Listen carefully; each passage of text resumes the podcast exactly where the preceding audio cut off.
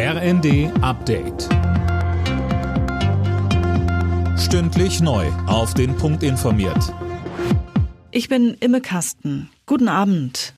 Die EU kann in den kommenden Jahren 50 Milliarden Euro Wirtschaftshilfen an die Ukraine zahlen. Ungarns Regierungschef Orban hat seine bisherige Blockadehaltung aufgegeben. Dieser Durchbruch kam nach einem Gespräch in kleiner Runde, bei dem auch Kanzler Scholz teilgenommen hatte.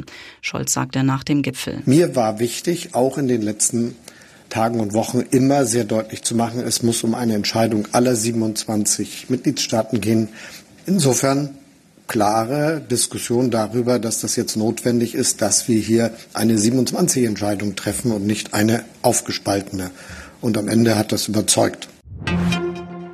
Die Streikwelle rollt weiter über Deutschland. Heute ist das Sicherheitspersonal an elf Flughäfen aufgerufen gewesen, betroffen rund 200.000 Passagiere. Für morgen sind dann Warnstreiks im öffentlichen Nahverkehr angekündigt. Montag war der GDL-Streik bei der Deutschen Bahn zu Ende gegangen.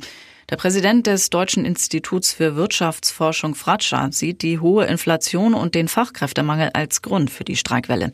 Er sagt bei NTV. Wir sehen jetzt gerade wirklich einen Umschwung weg von einem Arbeitgebermarkt hin zu einem Arbeitnehmermarkt. Also es gibt eine Machtverschiebung. Und das werden wir uns nicht nur jetzt in den kommenden Wochen, sondern wahrscheinlich auch in den kommenden Jahren vermehrt auf Streiks einstellen müssen. Nach dem Bekanntwerden des Geheimtreffens von Rechtsextremisten und AfD-Politikern verliert die Partei in Umfragen weiter.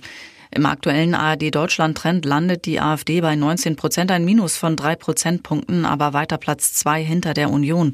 Eine knappe Mehrheit spricht sich gegen ein Parteiverbot aus. In Deutschland wird immer weniger Bier getrunken. Laut Statistischem Bundesamt ist der Absatz im vergangenen Jahr um viereinhalb Prozent bzw. fast 400 Millionen Liter gesunken. Der Deutsche Brauerbund spricht von einem rabenschwarzen Jahr für die deutsche Brauwirtschaft. Alle Nachrichten auf rnd.de